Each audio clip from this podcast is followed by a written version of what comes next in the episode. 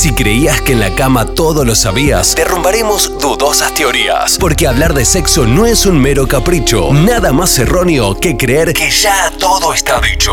En Buen Día a Día, te invitamos a un viaje de placer con Noelia Benedetto. Sexo para volarte el seso.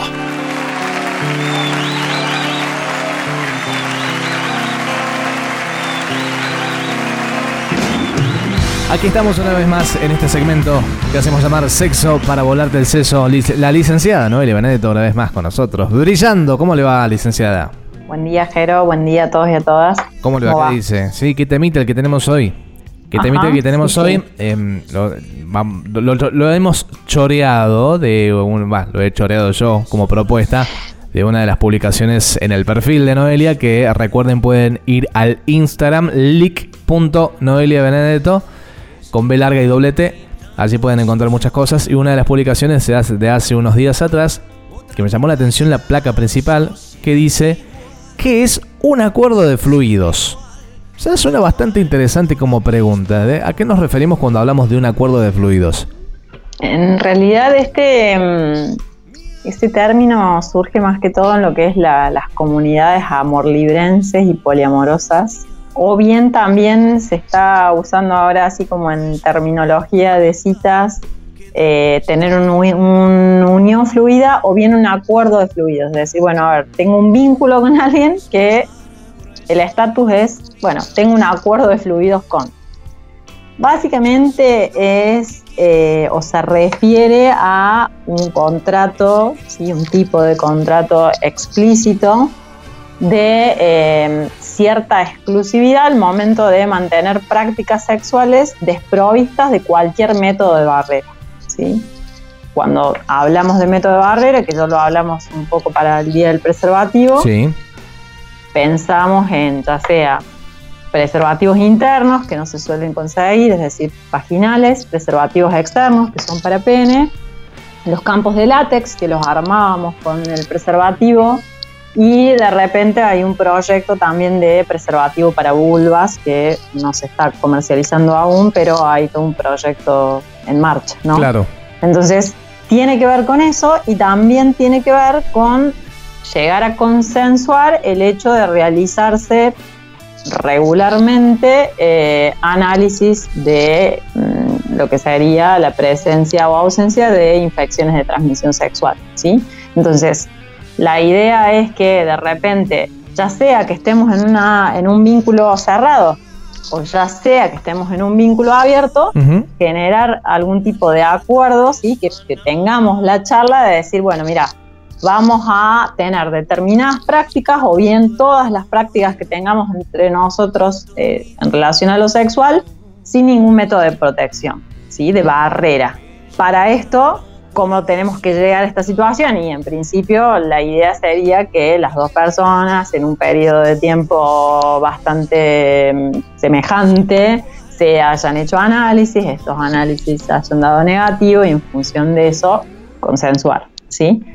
Eh, a veces dicen, bueno, eh, vamos a, para prácticas penetrativas no vamos a utilizar, pero para otras prácticas sí, o a veces vamos a no utilizar para eh, de repente mm, algún tipo de situación de sexo oral o bien eh, sexo anal y para otras prácticas sí, ¿no? Digamos, Claro. puede ser como indistinto. Y también en las comunidades eh, poliamorosas a veces lo que se acuerda es decir, bueno, en este vínculo puntual no vamos a utilizar, pero si vamos a estar con otras personas, ¿sí? O en relaciones abiertas, sí vamos a utilizar. Claro. ¿sí? Como una forma de decir, nos vamos a prevenir de la posibilidad de transmisión de un ITS y al momento en el que me cuido con X persona, también es una forma de cuidar a las otras personas que forman parte de mi red afectiva o sexual, ¿no?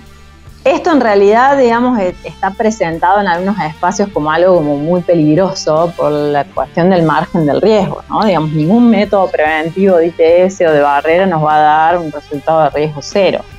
Eh, creo que también hay como un poco de, de- de- de cuco que se mete al respecto de esto, ¿no? En el sentido de, bueno, puede ser un acuerdo particular, digamos, no es que esto está fomentando o en cierta forma haciendo una apología de eh, tener sexo sin ningún tipo de protección. No, no, no, es un acuerdo particular con alguien o entre, entre partes.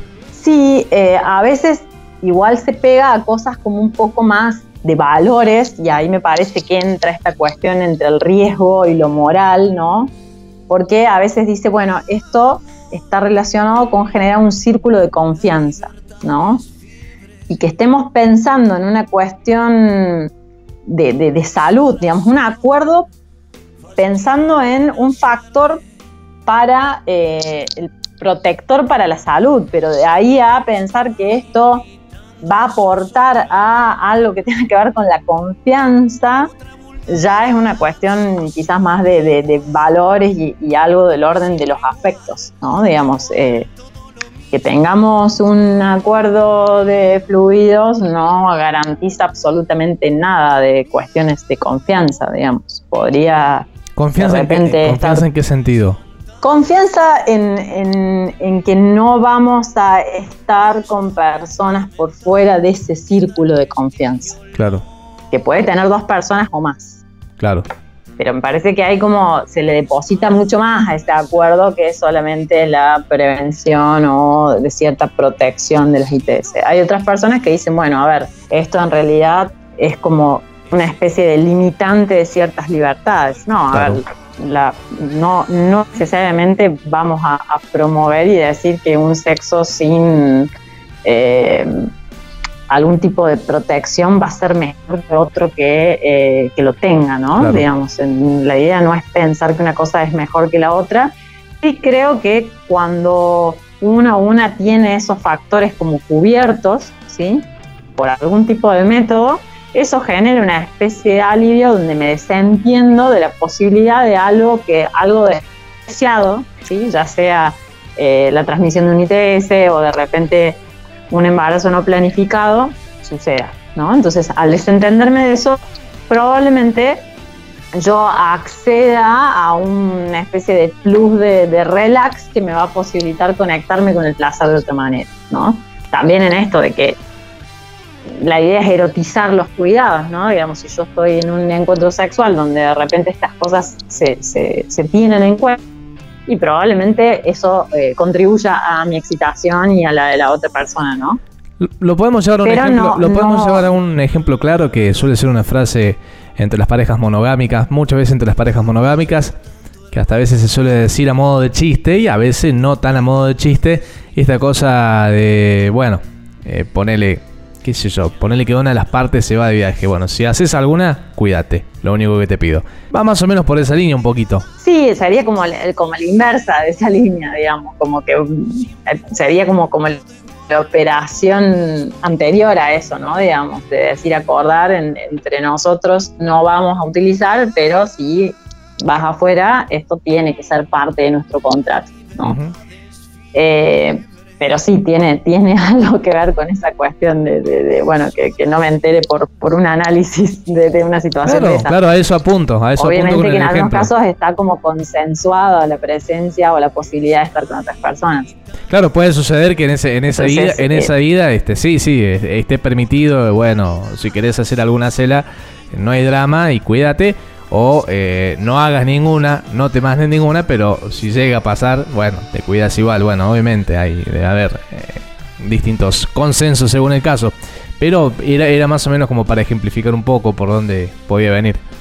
Sí, eh, no sé si, si será como algo tan habitué en un vínculo mononormado. ¿Sí? Yo de repente he escuchado más estas expresiones o, realmente veo explicitados este tipo de acuerdos en vínculos poliamorosos o en relaciones abiertas. Eh, no sé si es algo, generalmente la, monogamia no es tan habitué de los contratos explícitos. No, no, más vale que no, más vale que no.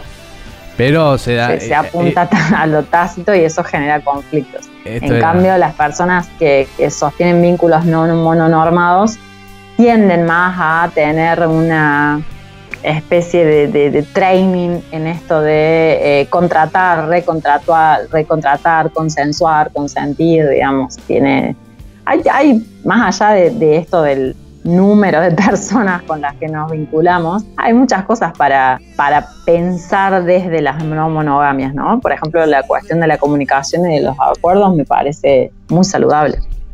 Como que está más presente en vínculos no monogámicos. O mejor desarrollado, sí, como quieras. Circula más. Claro. Ah, en principio tiene un lugar, cosas que de repente en un vínculo cerrado, mononormado, a veces eh, está desde lo que me parece a mí que es, o lo que doy por sentado que es. Claro, claro. No, no hay esto de decir, bueno, nos vamos a tomar un tiempo y un espacio para hablar de esto. Claro, Claro, y esto del intercambio de fluidos o de la, mm, eh, eh, de, la exclusividad en los fluidos, este, como decías recién, puede darse en, en parejas donde intervienen varias partes. Eh, pueden ser dos, pueden ser tres, pueden ser varias. Sí, sí, sí, pero a ver, puede, digamos, el, Ad más de uno, ¿no? Ad infinito. Tal cual, sí, se vuelve como más complejo a medida que vamos ampliando la red, ¿no? Y sí, más contactos estrechos en tiempos de pandemia, una cosa así. Sí, sí, sí, sí, claro, tal cual, tal cual. Bueno, en, pandemia también se armó una especie de acuerdo de, fluidos, ¿no? Digamos, eh, las células que se armaban, digamos, eran una especie de espacio donde íbamos a estar eh, juntos de, una manera a lo mejor como más íntima, sin el uso del barbijo y demás. Bueno, eso también es una forma de acuerdo de fluidos. Claro, me acuerdo cuando se aconsejaban, algunos aconsejaban en plena pandemia tener relaciones sexuales con barbijo, una cosa de loco. Ah, en serio, ¿eh? han habido profesionales. O decir, ¿en qué cabeza cabe? Había gente que decía eso. Había gente, había profesionales que decían eso, decir, ¿en qué cabeza cabe? Pero bueno, qué sé yo, en fin. Ahora había también un, Kama Sutra pensado ah, funcional al, COVID. Al COVID. Este, sí. Sí, en, Estados Unidos no sé en qué lugar sacaron un método, bueno, no es que sacaron un método, es un método que sé que existe, eh, eh, tradicionalmente, en donde para no tener contacto con la otra persona había como una madera de por medio y orificios este, que permitían el no contacto cara a cara, pero sí introducción de cosas. Ajá, como un penetratorio, digamos. Claro, no sé, tenía otro nombre. Eh, después, después con el tiempo me, enteré que hay mucha, en muchos lugares se utiliza fuera de épocas de COVID. Como, como, como, si fuese un separador, un biombo, una cosa así en donde no tenés el contacto face to face, que es por donde principalmente se contagiaría el, el COVID, y pero sí tenés lugarcillos dentro de ese biombo en donde, bueno, pasan cosas. Como una stencil, digamos. Claro, claro, claro ahí está. Eh, podría ser un ejemplo. Bueno, no es. Eh, genial, ya nos fuimos de tema, ya si seguimos así vamos a terminar hablando del Kama Sutra chino, que no sé si existe, pero bueno, se me ocurrió ahora. Escucha, vamos a invitar a la gente a que se pase por tus redes sociales. En Instagram me pueden encontrar como arroba benedetto con B larga y doble T y de ahí les va a linkear o llevar, fíjense en las burbujas destacadas, a el podcast, que están todas las columnas de Sexo para Volarte el Seso, y a la fanpage de Facebook, que ahí pongo más notas, digamos, más, más texto. Bueno, hay muchísimos contenidos obviamente relacionados con lo que es el mundo de la sexualidad, el mundo de los vínculos, hay memes, las burbujas destacadas también están muy buenas, porque también tienen cosas interesantes que están ahí siempre a mano. Así que bueno, es una invitación, un, buen, un, buen perfil para seguir el de Noé. Noé, eh, ha sido buenísimo lo de hoy como siempre y será hasta el próximo martes. Hasta el próximo martes y bueno, éxitos para todos y todas. Adiós.